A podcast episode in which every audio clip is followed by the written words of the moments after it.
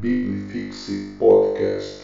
Eu fiz uma pesquisa ah, no, no Instagram essa semana, perguntando sobre Apocalipse. E lógico, como sou pastor de jovens, e a grande maioria das pessoas que me seguem são jovens também, foi a maior parte dos jovens que responderam essa pesquisa. Uma das perguntas que eu fiz sobre Apocalipse é quantas vezes você leu todo o livro de Apocalipse? Todo. Não é ler uma parte, não é ler só durante um culto, um pedaço. Lê o livro sistematicamente, todinho. E 75% das pessoas responderam que já leram uma ou mais vezes. E 25% nunca leram todo o livro de Apocalipse. Um quarto das pessoas que responderam nunca leram todo o livro de Apocalipse. Eu fiz uma pergunta também, mais de uma questão de teologia, perguntando se as pessoas sabiam que existe Apocalipse em outros livros da Bíblia, não é? É uma pergunta um pouco pegadinha, né? Porque a palavra Apocalipse já está relacionada ao nome de um livro na nossa tradução em português. E 86, 83% das pessoas responderam que sim, já sabiam disso. E apenas 17 responderam que descobriram ali, quando viram aquela pergunta e descobriram naquele momento. Depois eu perguntei para as pessoas se elas se lembram da última vez que ouviram uma mensagem em Apocalipse. Logicamente, algumas pessoas simplesmente responderam sim ou não. Mas algumas quiseram falar um pouco, né, sobre o sim ou não delas, não é? E me chama a atenção que a grande maioria das pessoas que me seguem, incluindo batistas, presbiterianos, assembleanos, pessoas sem religião, católicos, tem na memória a lembrança, lógico, na memória, a lembrança de que a última vez que eu vi uma pregação em Apocalipse foi na carta às sete igrejas, não é? Teve até um jovem é, mais desinibido, não é? que ele disse assim: Pastor Batista só prega nas sete igrejas. Foi isso que o jovem escreveu. Não vou expô-lo agora, não é? Mas em outro momento, quem sabe. Mas nós temos realmente na nossa tradição é, uma boa prática de pregações nos evangelhos, nas cartas de Paulo, pensando aqui no Novo Testamento. E o Apocalipse, muitas vezes, nós nos limitamos a trazer justamente pelo poder de aplicação que a carta, que as cartas às sete igrejas do Apocalipse têm. Pois essas cartas, elas foram escritas para resoluções de problemas naturais a igrejas e que naturalmente se aplicam a nós hoje. Problemas reais que aconteciam naquelas igrejas. Igrejas essas que, fazendo alguma viagem e, e, e visitando esses lugares dessas igrejas, você vai perceber que são apenas ruínas dessas igrejas, pois o tempo passou e muita coisa aconteceu.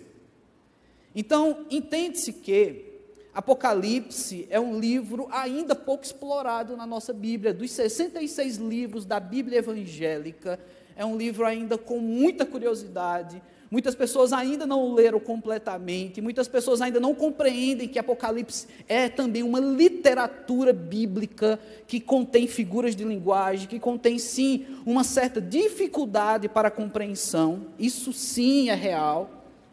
Porém, da importância de Apocalipse, todos sabem que sim, Apocalipse está na Bíblia, e se está na Bíblia, é importante para nós, serve para algo. E quando eu conversando com Eudemir, né, Eudemir perguntando durante a semana qual seria a temática dessa mensagem, e eu falei que ia pregar em Apocalipse, logo Apocalipse fala sobre a volta de Jesus. Eu fiquei um pouco com medo hoje, Eudemir, ouvindo o louvor, de você ter gastado as músicas. Porque, irmãos, nos, nos próximos domingos eu ainda vou pregar mais duas mensagens em Apocalipse. Então hoje não será a única.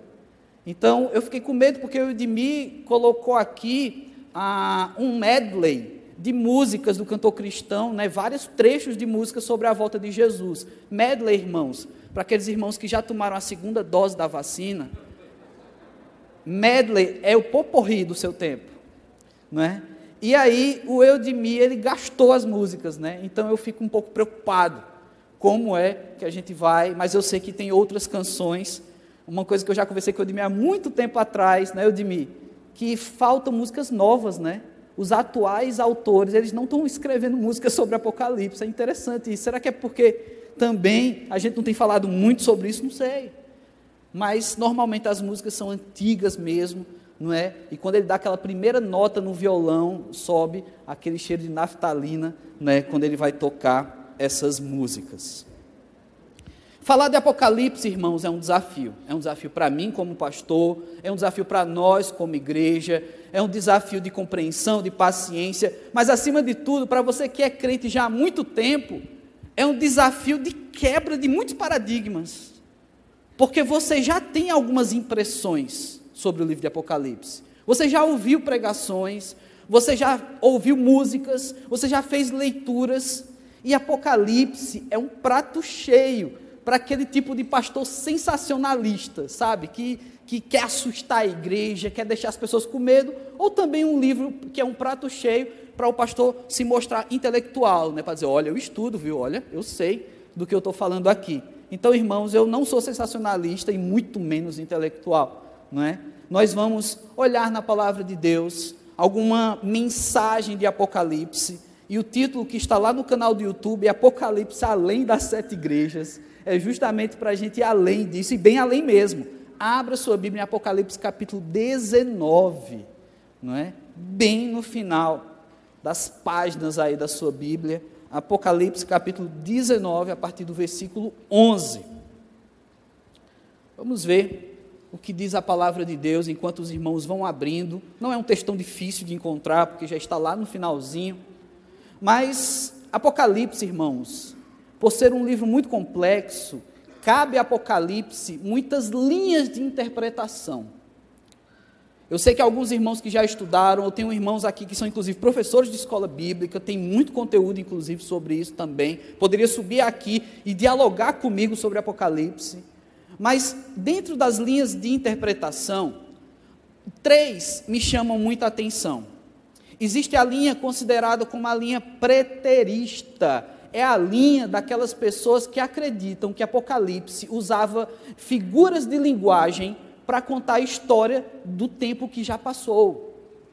João, quando ele foi levado a essa ilha prisional, que foi da onde João escreveu Apocalipse, a ilha de Patmos, já no final da sua vida, já idoso, já com tantas lutas e um currículo maravilhoso de pregação da palavra de Deus, um homem que trabalhou arduamente ali na implantação de igrejas, trabalhou muito.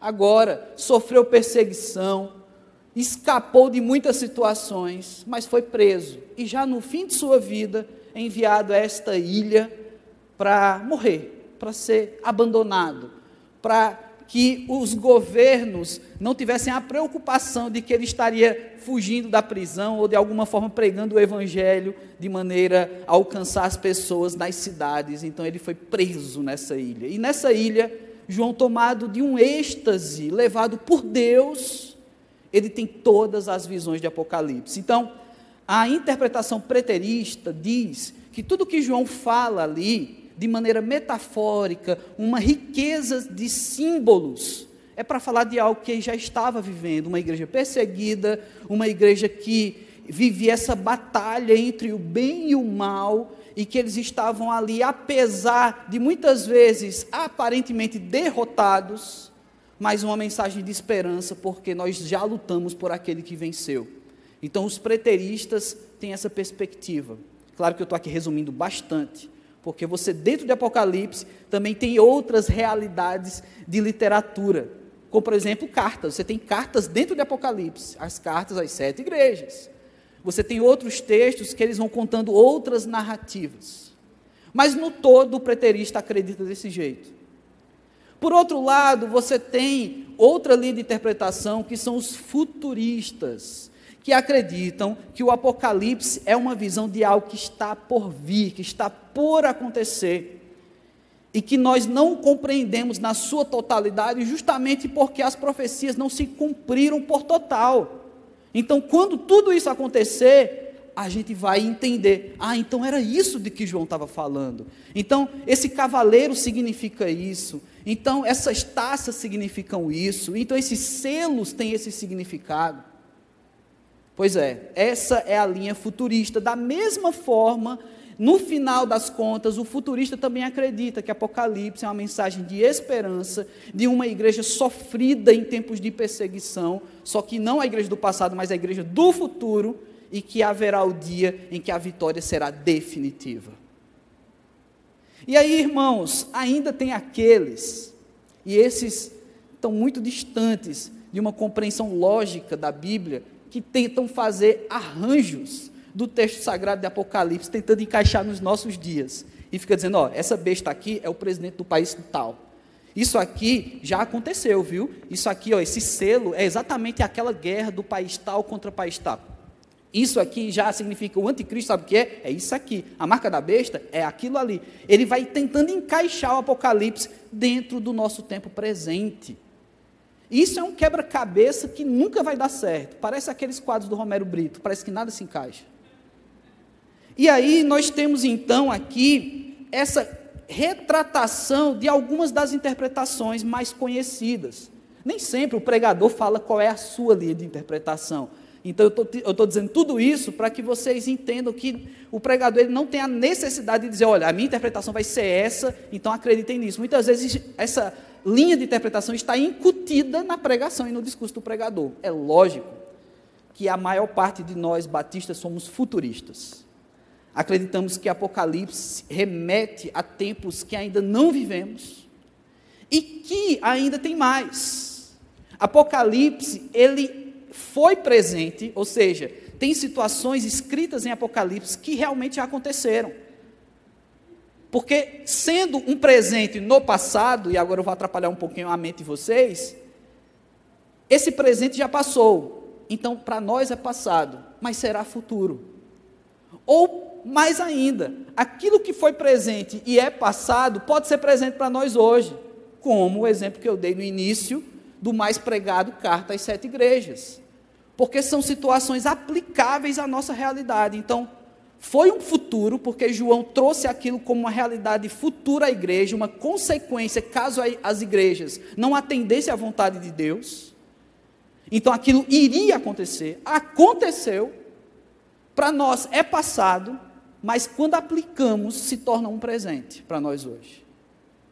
Agora, quando você avança os capítulos, quando você começa a entrar no que na teologia nós chamamos de uma espiral de situações, onde que em uma das interpretações, inclusive essa futurista, a gente entende que há muitos relatos de Apocalipse que citam a mesma história, mas de perspectivas diferentes. Aí você vai perceber que isso ainda não aconteceu. Está para acontecer. E o próprio João, ao escrever, ele fala, é, quando ele começa realmente a descrever essa visão, ele fala de que isso aconteceria em breve. E isso gera uma problemática. Que breve é esse, João? Isso já faz milênios. E esse breve ainda não aconteceu. Pois é, a nossa complicação da brevidade das coisas divinas é justamente porque o nosso tempo é contado no relógio, o tempo de Deus não. O tempo de Deus é outro. Mas aqui, nesse livro e nesse capítulo que eu pedi para vocês abrirem, Apocalipse 19, a partir do 11, vamos ler esse texto. Vi o céu aberto, e eis um cavalo branco. O seu cavaleiro se chama Fiel e Verdadeiro, e julga e peleja com justiça. Os seus olhos são como chamas de fogo, na sua cabeça há muitos diademas tem um nome escrito que ninguém conhece, senão ele mesmo.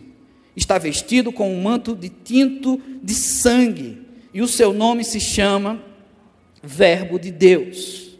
E seguiam nos exércitos que há no céu, montando cavalos brancos, com vestiduras de linho finíssimo, branco e puro. Sai da sua boca uma espada afiada, para com ela ferir as nações, e ele mesmo as regerá com cetro de ferro e pessoalmente pisa o lagar do vinho do furor da ira de Deus Todo-Poderoso. Tem no seu manto e na sua coxa o um nome escrito: Rei dos Reis, Senhor dos Senhores. Então vi um anjo posto em pé no sol, chamou e clamou em grande voz, falando a todas as aves que voam pelo meio do céu: Vinde, reuni-vos para a grande ceia do Senhor, para que comais carnes de reis, carnes de comandantes, carnes de poderosos, carnes de cavalos e seus cavaleiros, carnes de todos, quer livres, quer escravos, tanto pequenos como grandes e vi a besta e os reis da terra, com seus exércitos, congregados para pelejarem contra aquele que estava montado no cavalo e contra o seu exército. Mas a besta foi aprisionada, e com ela o falso profeta, com os sinais feitos diante dela, seduziu aqueles que receberam a marca da besta e eram adoradores da sua imagem. Os dois foram lançados vivos dentro do lago de fogo que arde com enxofre. Os restantes foram mortos com espada que saía da sua boca daquele que estava montado no cavalo, e todas as aves se fartaram das suas carnes. Que o nosso bom Deus aplique a sua palavra em nossas vidas, em nossos corações, em nome de Jesus Cristo. Amém. Nós temos um texto difícil aí. Eu fico tentando imaginar o que é que o pai e a mãe vai pedir para o filho com uma prancheta e desenhar durante a pregação. Porque eu não sei, é melhor desenhar o pastor Léo. Mas irmãos, esse texto ele traz exatamente o suprassumo daquilo que é uma literatura apocalíptica. A literatura apocalíptica, ela traz em si uma real dualidade. Existe a relação do bem e a relação do mal. Existe a descrição do bem e a descrição do mal. Existe inclusive a nomeação de, de quem é do bem e de quem é do mal. Porém, essa dualidade, em meio a ambientes como temos nessa leitura de hoje, um ambiente de batalha, não significa uma guerra onde a gente tem que ser torcida para ver quem vai ganhar. É uma batalha que ela já tem fim. É uma batalha que já tem vencedor. Então, mesmo que a leitura de Apocalipse pareça estranha ou assustadora muitas vezes, a intenção da literatura apocalíptica é esperança. Sim, haverá batalha, porém já tem vencedor. Essa é a mensagem de esperança. Sim, haverão tempos difíceis, e talvez já estejamos vivendo dias assim princípio das dores. Porém, a nossa vida não se limita à, à vida que aqui vivemos, porque a própria palavra diz: se tudo que esperamos dessa vida for o que vivemos aqui agora, somos os mais infelizes ou miseráveis dos homens. A nossa esperança é no porvir, é na eternidade. Então, Apocalipse é para ser lido por um crente como uma carta de esperança. Apocalipse é para ser lido por um descrente uma pessoa afastada dos caminhos do Senhor com uma mensagem assustadora. Mas ainda uma mensagem que traz para essa pessoa a possibilidade de mudar. Porque isso ainda não aconteceu.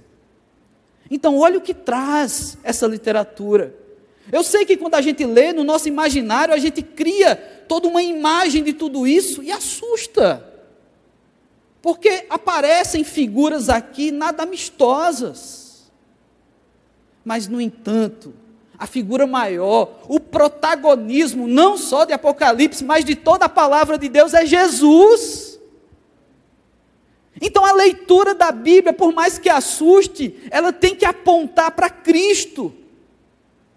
Gente, tem textos nos evangelhos que, sinceramente, se a gente fosse tentar encenar ou criar uma narrativa levando vocês para um local e tentar fazer, imitar a situação lá, seria provavelmente uma cena assustadora. Eu vou citar uma aqui que normalmente a gente não acha que ela é assustadora, porque a gente lê e acha maravilhoso: o batismo de Jesus.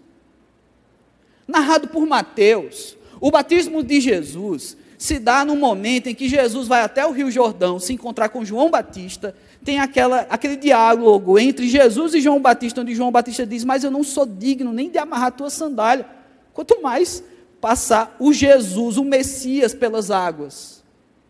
Mas assim João obedece. e leva Jesus até o Rio Jordão. Ele então mergulha Jesus naquelas águas, e ao retirar Jesus das águas, acontece que a narrativa bíblica diz que aparece sobre Jesus o Espírito Santo no formato de uma pomba ou de uma ave. Era como ele conseguia descrever. Mas a gente não sabe ao certo como era isso ao vivo, a gente não estava lá. Mas com certeza essa aparição, cuja a, o, o evangelista afirma que era o Espírito Santo, não foi uma aparição qualquer. Não foi uma pombazinha, uma ave como a gente conhece quando a gente está dirigindo no meio da rua. Não foi uma pomba daquela. Então, com certeza, essa imagem já não foi uma imagem qualquer.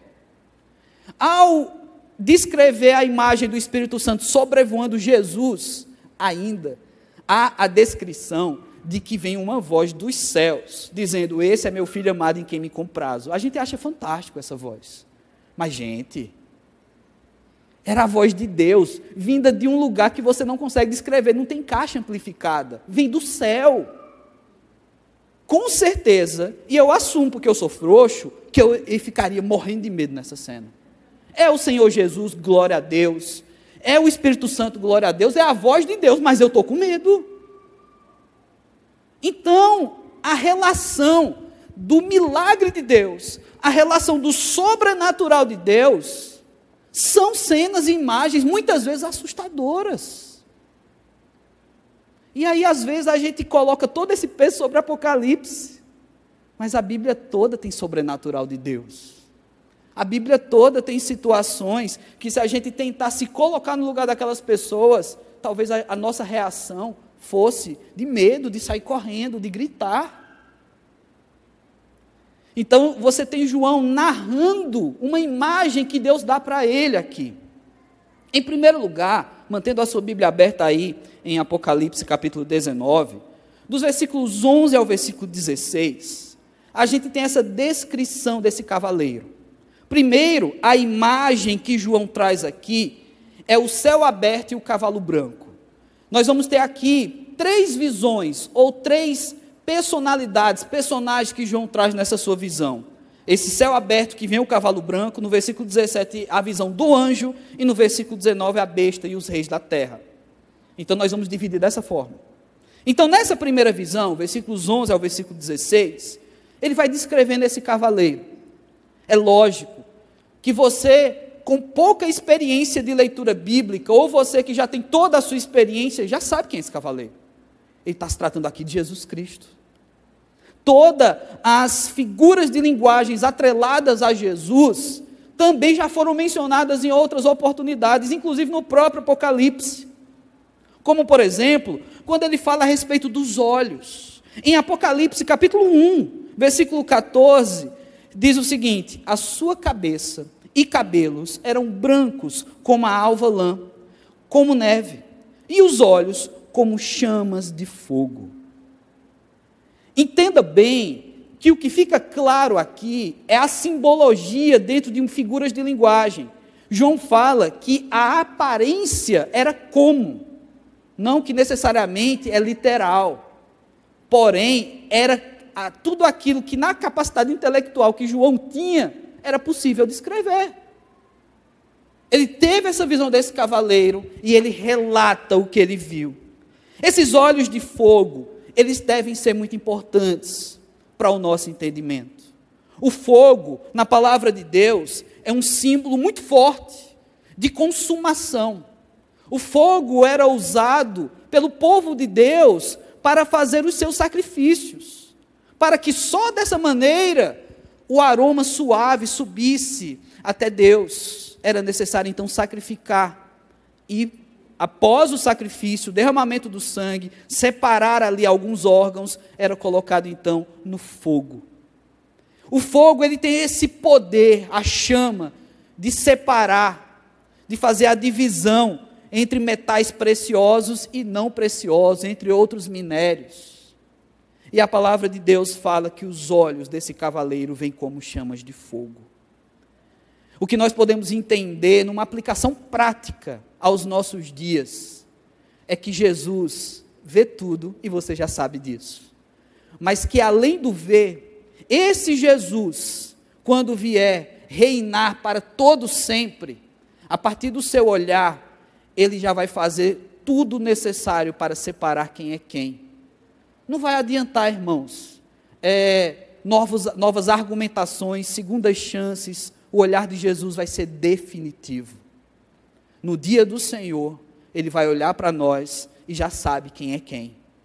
A gente não vai ter mais como argumentar, mas Senhor, eu deixei de frequentar a igreja por isso e aquilo, mas Senhor, eu, eu, eu, vacilei na minha fé, eu deixei de ler a Bíblia, eu larguei o Evangelho, eu fiz tantas outras coisas, mas olha, Deus, olha a minha vida.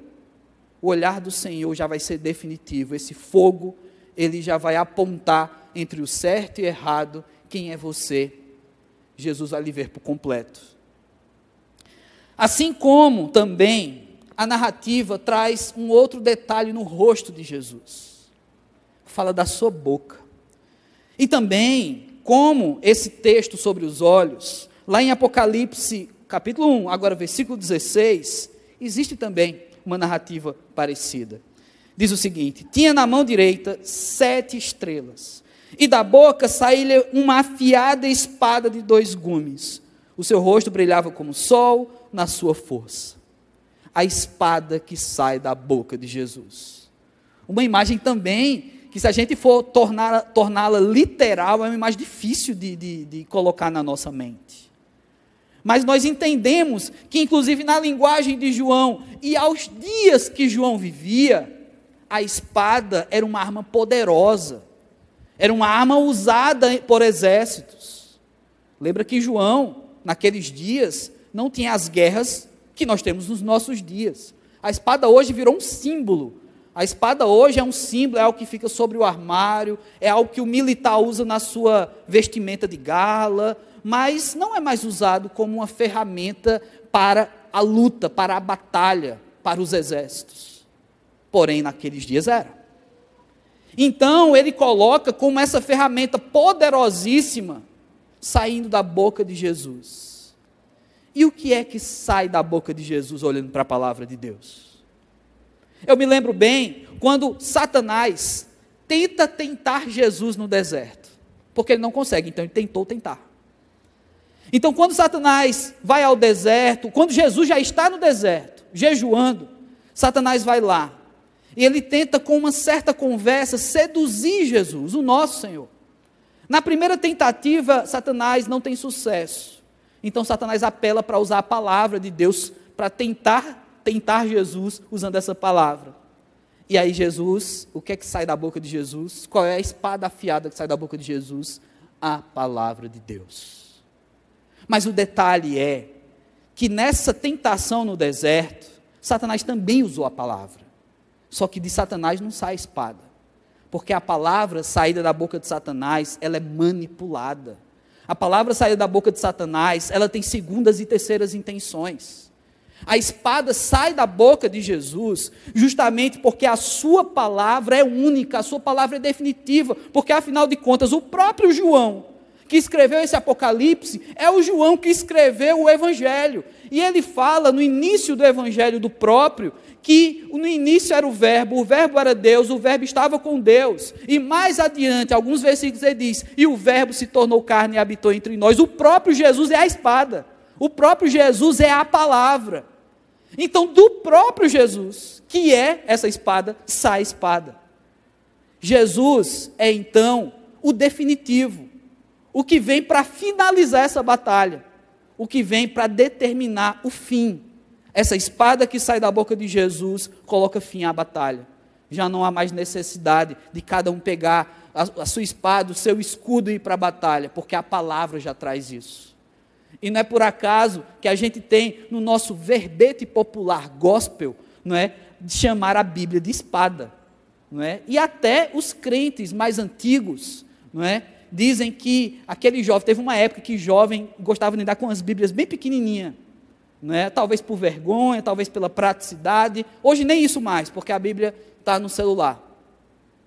E aí os crentes mais antigos diziam: se a Bíblia é uma espada, aquela Bíblia pequena é um canivete. Né? Você lembra disso? Você lembra desse tempo?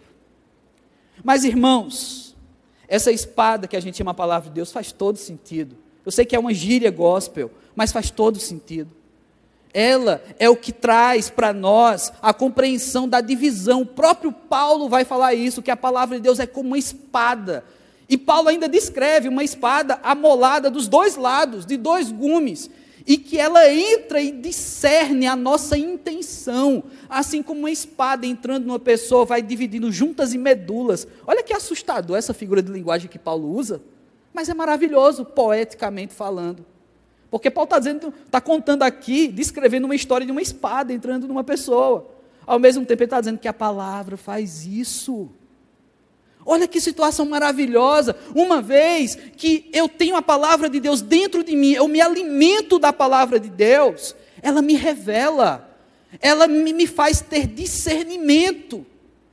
Uma coisa que eu costumo falar para os jovens é que à medida que eu me aproximo de Jesus, à medida que eu aprendo com Jesus, maior percepção dos pecados eu tenho. Porque eu estou ganhando discernimento, essa espada está criando uma divisão dentro de mim. E agora eu sei que aquilo é pecado. Uma coisa é o ingênuo, é o inocente, é aquele que não sabe.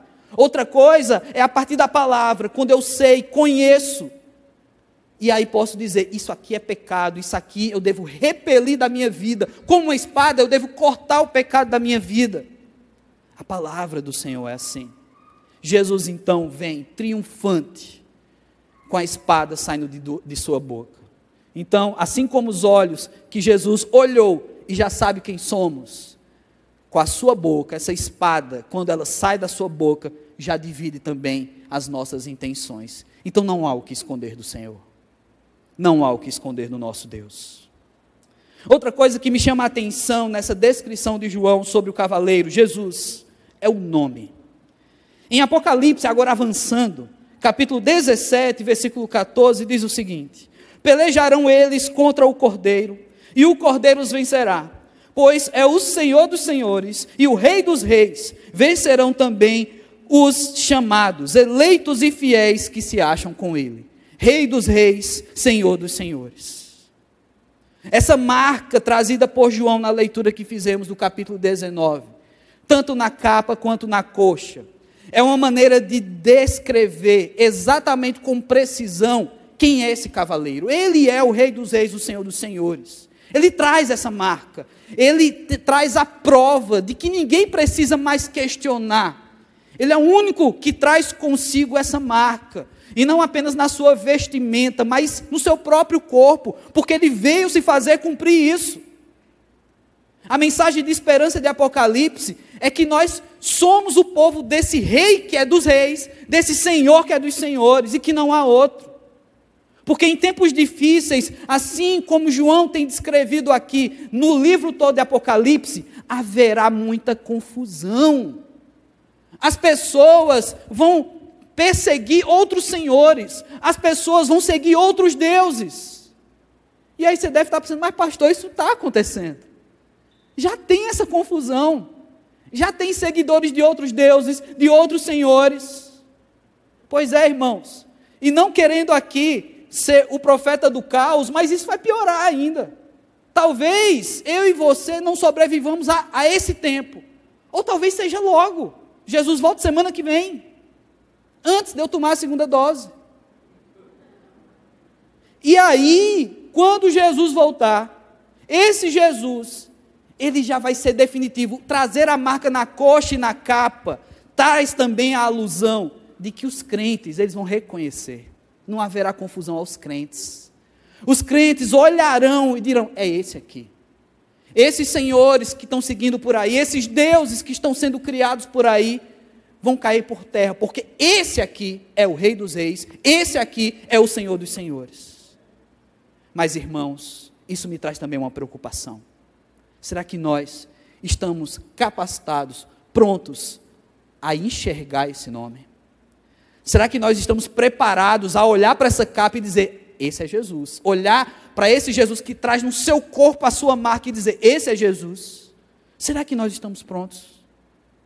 Será que diante de tanta poluição que nós vivemos nos nossos dias, poluição sonora, visual, de tantas coisas aparecendo, será que não tem surgido deuses e a gente não está um pouco dividido? Será que a esperança das pessoas não está um pouco dividida nos nossos dias? Será que a gente não espera demais por seres humanos?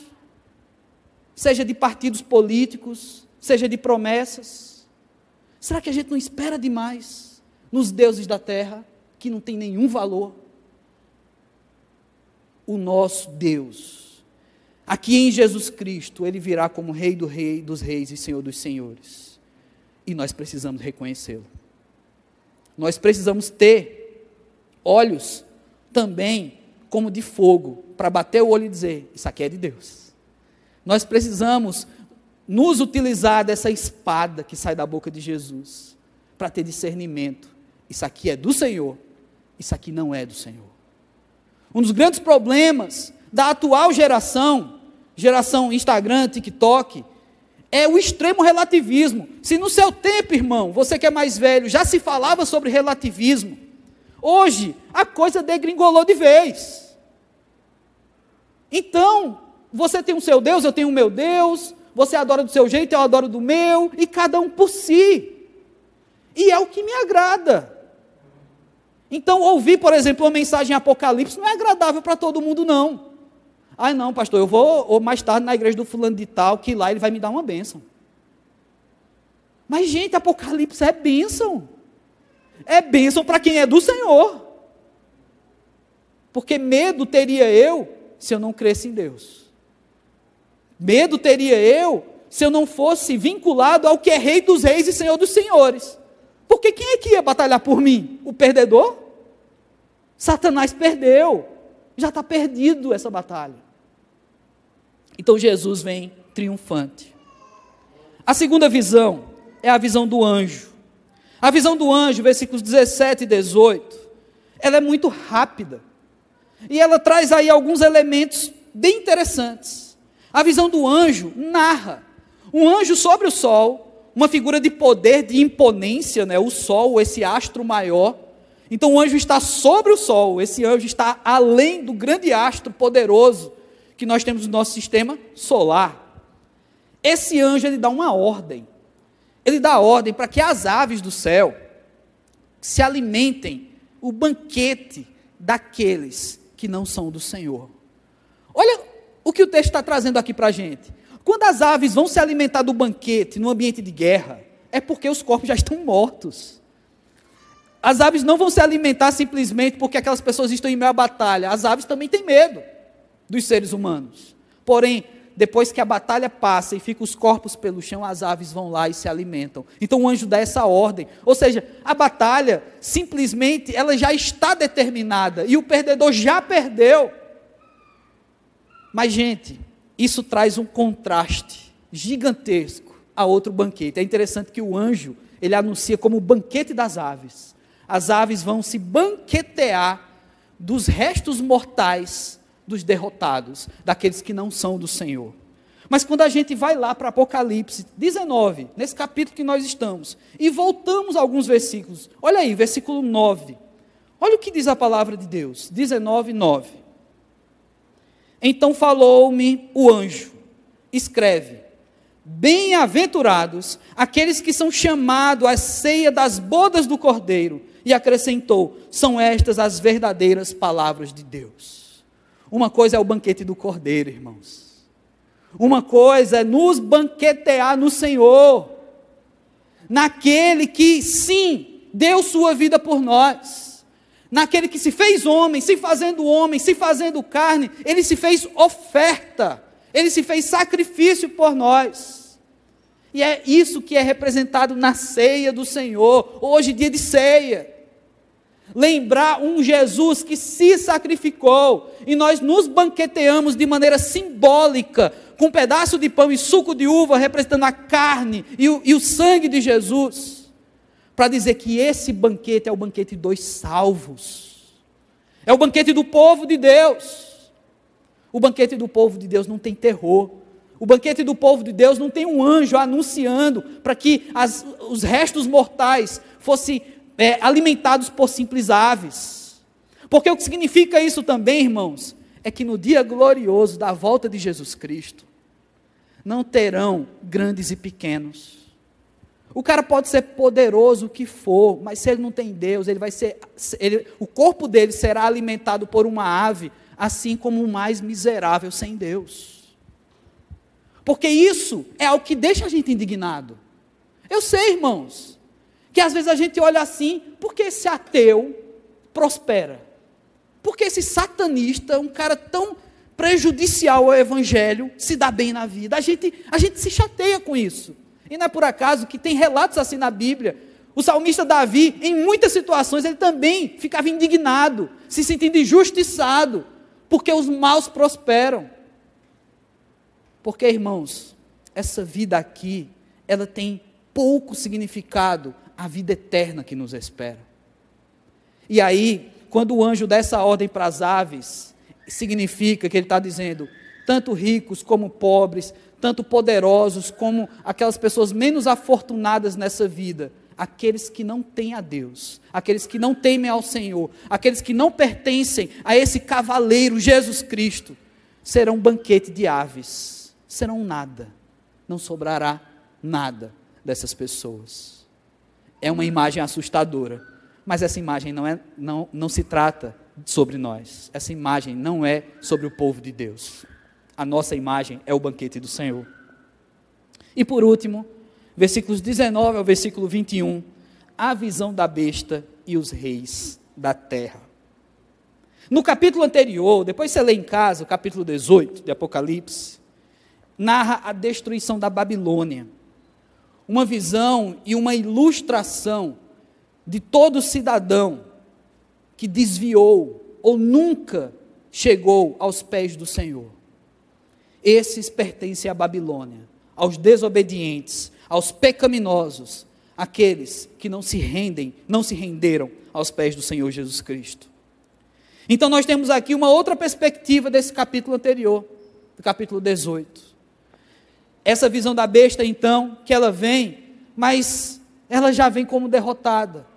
Ela se une, então, a, ao, aos reis da terra, ela se une, então, ao poderoso que também representa nesses dias. Mas ela já é lançada no lago que arde com fogo e enxofre. É interessante aqui que você tem condenações diferentes julgamento. Versículo 19. Eu vi a besta e os reis da terra como seus exércitos congregados para pelejarem contra aquele que estava montado num cavalo e contra seu exército. Mas a besta foi aprisionada. E, o, e com ela o falso profeta, que com os sinais feitos diante dela, seduziu aqueles que receberam a marca da besta e eram os adoradores da sua imagem. Os dois foram lançados vivos dentro do lago de fogo que arde com enxofre. Os restantes foram mortos à espada que saía da boca daquele que estava montado no cavalo, e aí volta porque ele diz que todas as aves se fartaram de suas carnes. A gente tem duas condenações diferentes aqui: a besta e os reis da terra, a besta e esse anticristo. Assim, eles são lançados direto, não tem a chance sequer de se manifestarem na terra. E aí Jesus os lança, porque cessou o tempo da sedução, o tempo em que eles atraíam pessoas para ser seus seguidores. Uma vez lançados nesse lago de enxofre, onde já não há mais ação da parte deles. Os restantes das pessoas, os que sobraram aqui na terra, sejam grandes e pequenos, reis ou não, esses ficaram então para esse banquete anunciado pelo anjo sobre o sol. O banquete das aves, daqueles que não tomaram seu posicionamento diante do Senhor. Então, irmãos, são imagens assustadoras de dias que virão. São imagens que traz luz a quem é e quem não é, porque essa dualidade entre o bem e o mal existente em Apocalipse, ela não serve para que eu e você se sinta amedrontado ou despreparado para entrar um dia nessa batalha.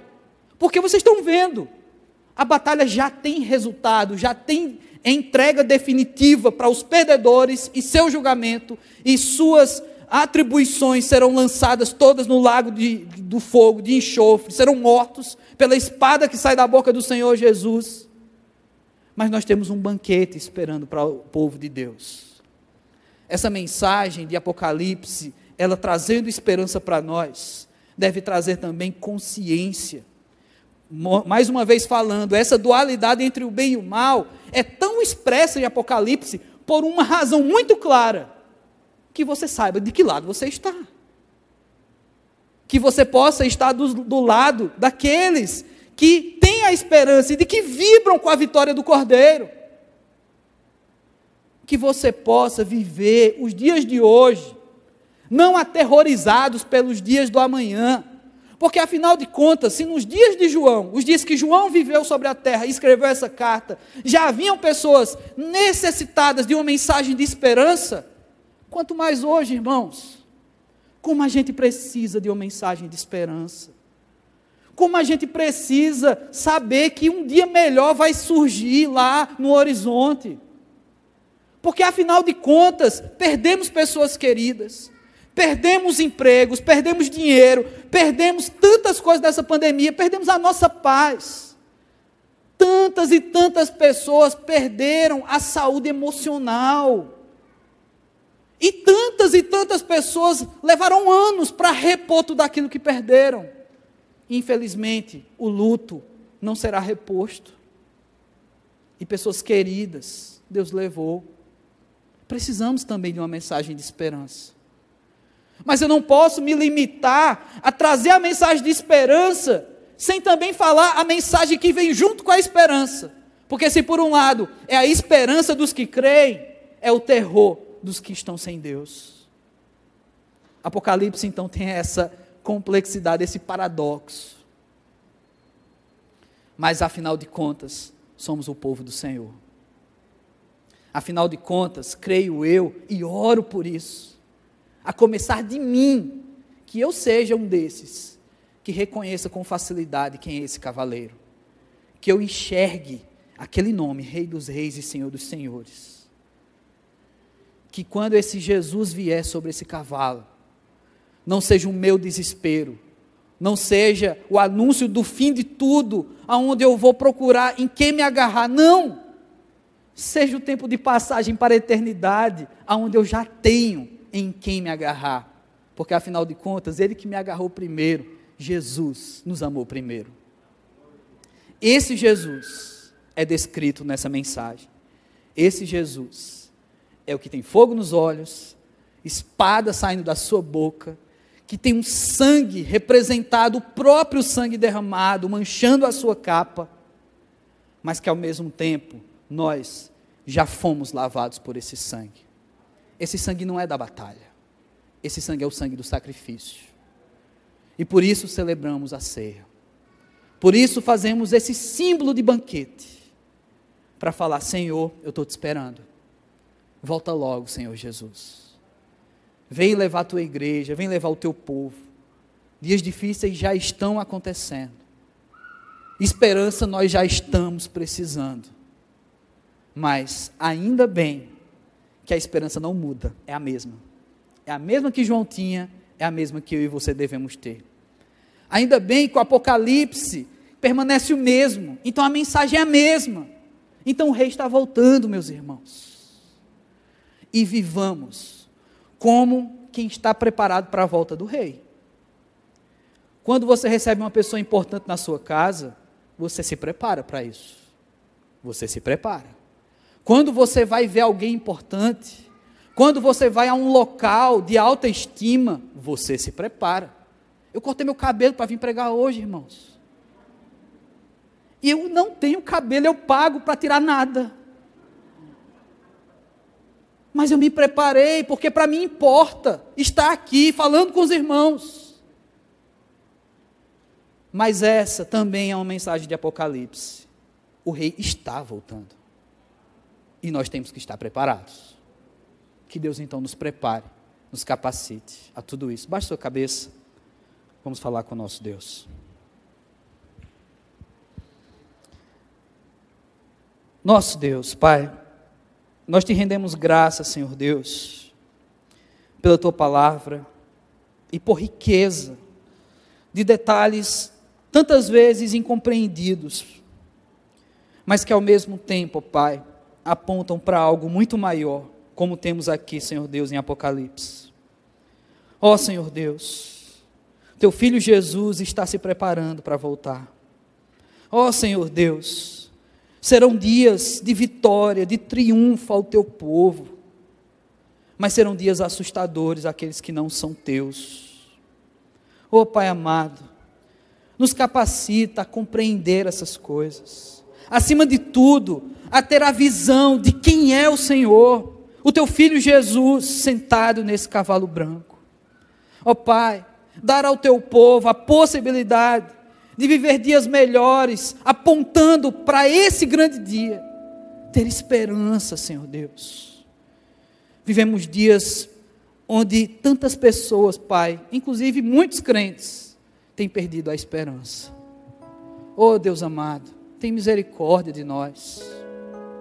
Vem, Senhor Deus, e usa, ó Pai, da tua palavra, para como uma espada invadir o nosso ser, entrar em nós e trazer discernimento, Senhor Deus. Que os olhos do teu filho, como chamas de fogo, possa queimar tudo aquilo que não é teu e é impuro em nós, para que permaneça tão somente aqueles que te agradam, ou a minha vida, na minha vida, aquilo que te agrade, Senhor Deus. Oh Pai amado, vem sobre a tua igreja e fala ao teu povo que não sejam minhas palavras, mas tudo aquilo, Senhor Deus, que teu Santo Espírito quer falar, que permaneça em cada coração aqui, não somente hoje, mas todo sempre. Que essa igreja seja sempre uma anunciante da esperança da volta do Senhor Jesus. E que o teu povo, mesmo em dias difíceis, possam bater no peito e dizer: O meu rei já é vitorioso e ele está voltando. E por isso, muito obrigado, Senhor. É assim que eu oro, Pai, no nome de Jesus Cristo. Biblifixe Podcast.